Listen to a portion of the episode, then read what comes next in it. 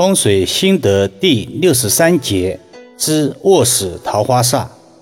易遥老师在看与风水过程中，常常发现一些卧室被忽略的问题，尤其是年轻男女容易不注意的事项，让自己的感情运上磕磕绊绊，甚至招来桃花煞。今天就这个话题阐述一二。一、忌讳卧室内布局带针带剑的内植或者鱼缸。带针带剑的内植是指内植本身有针状、剑状的存在，如仙人掌、仙人球、铁树等等。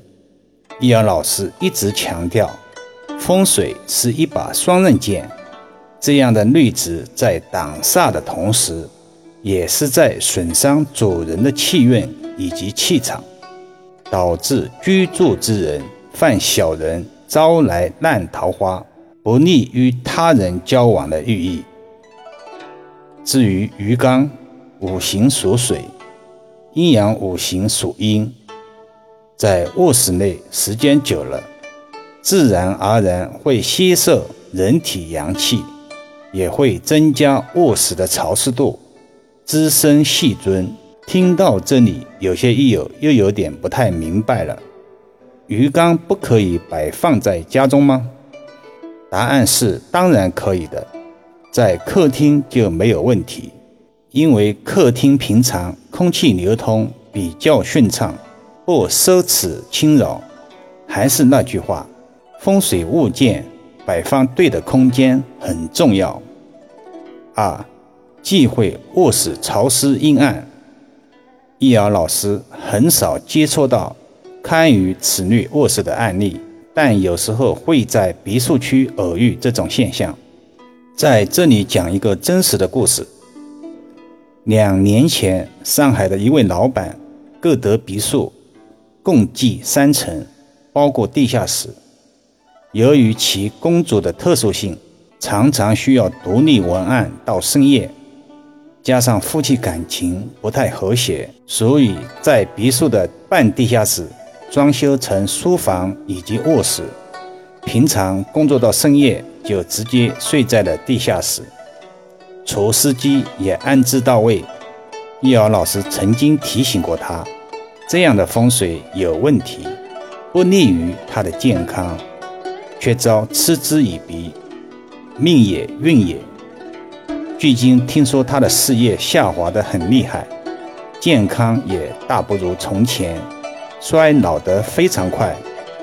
过于阴暗潮湿的卧室，不仅对身体健康有害，长期下去还可能影响居住之人的心情，导致居住之人个性孤僻，不愿意与人过多接触，这样就会桃花运势越来越弱。